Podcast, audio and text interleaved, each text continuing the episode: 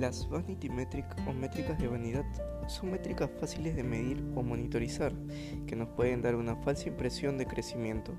Al contrario que las métricas accionables, las Vanity Metric aportan una información que aunque útil y visible, no indica ningún punto concreto de mejora, por lo que centrarse en ellas hace que perdamos de vista los puntos optimizables de nuestra estrategia.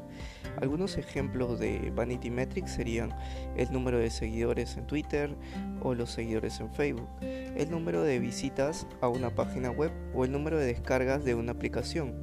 Las contrapartidas accionables serían de acuerdo al Engadget por tipo de publicación, la tasa de conversión y la procedencia del usuario y los ingresos medios de usuarios a cada una de las plataformas.